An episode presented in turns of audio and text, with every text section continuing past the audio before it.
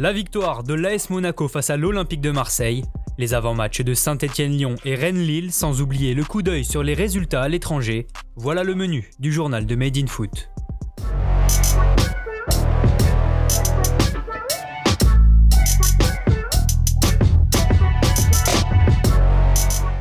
Quatre à la suite pour l'AS Monaco.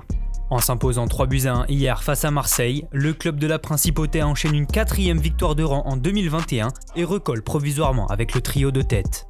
Le match débute pourtant très mal pour les Monégasques puisque c'est l'OM qui ouvre le score avant le quart d'heure de jeu.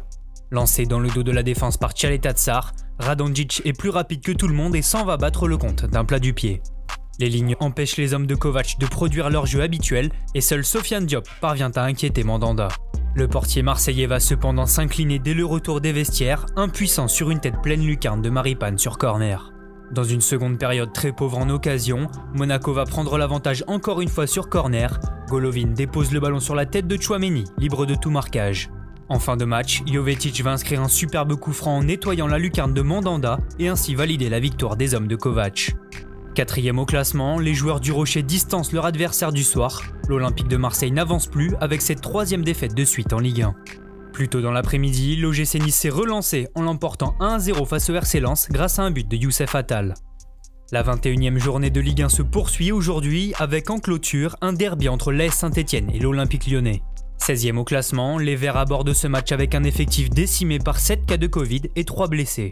Si Claude Puel a remis en cause l'équité sportive, il a aussi expliqué que ses joueurs étaient encore plus motivés face à l'injustice.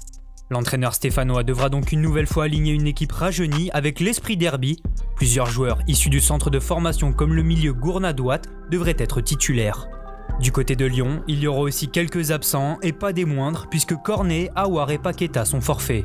Après sa défaite surprise 1-0 face à Metz le week-end dernier, l'OL avait cédé son fauteuil de leader. Aujourd'hui, l'objectif est clair, il faut se racheter et rester accroché au wagon de tête. Pour ce 122e derby de l'histoire, le bilan de victoire des deux équipes est le même avec 44 succès chacune. Héros du match aller avec un doublé, Kadewere l'a assuré, les Gones veulent faire basculer le ratio de leur côté, coup d'envoi à 21h.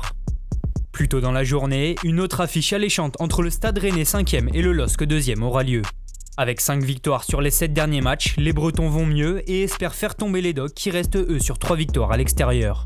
Cet après-midi, l'équipe de Galtier se déplace sans son meilleur buteur Bourak Ilmaz blessé, loin d'être rassurant, d'autant plus que les nordistes n'ont plus gagné à Rennes depuis février 2010.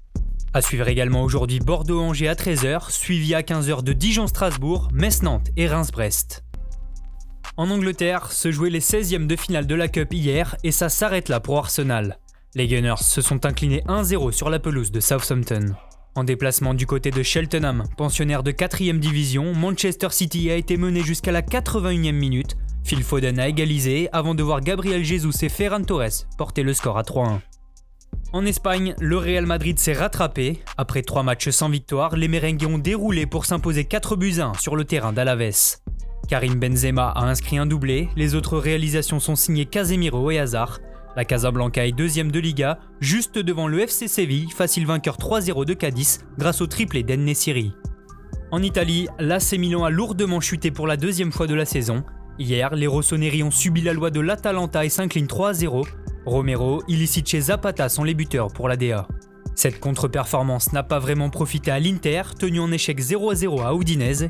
Enfin, au terme d'un match fou qui s'est soldé par un 4 à 3, l'AS Roma a arraché les 3 points de la victoire en toute fin de match face à la Spezia. On termine ce tour d'Europe par l'Allemagne où Leipzig a perdu 3 buts à 2 face à Mayence. Défaite également 1-0 pour Leverkusen contre Wolfsburg. Les deux formations laissent le Bayern Munich s'échapper en tête de la Bundesliga. Merci à tous de nous avoir suivis. N'hésitez pas à liker, commenter et partager. On se retrouve très bientôt pour un nouveau journal.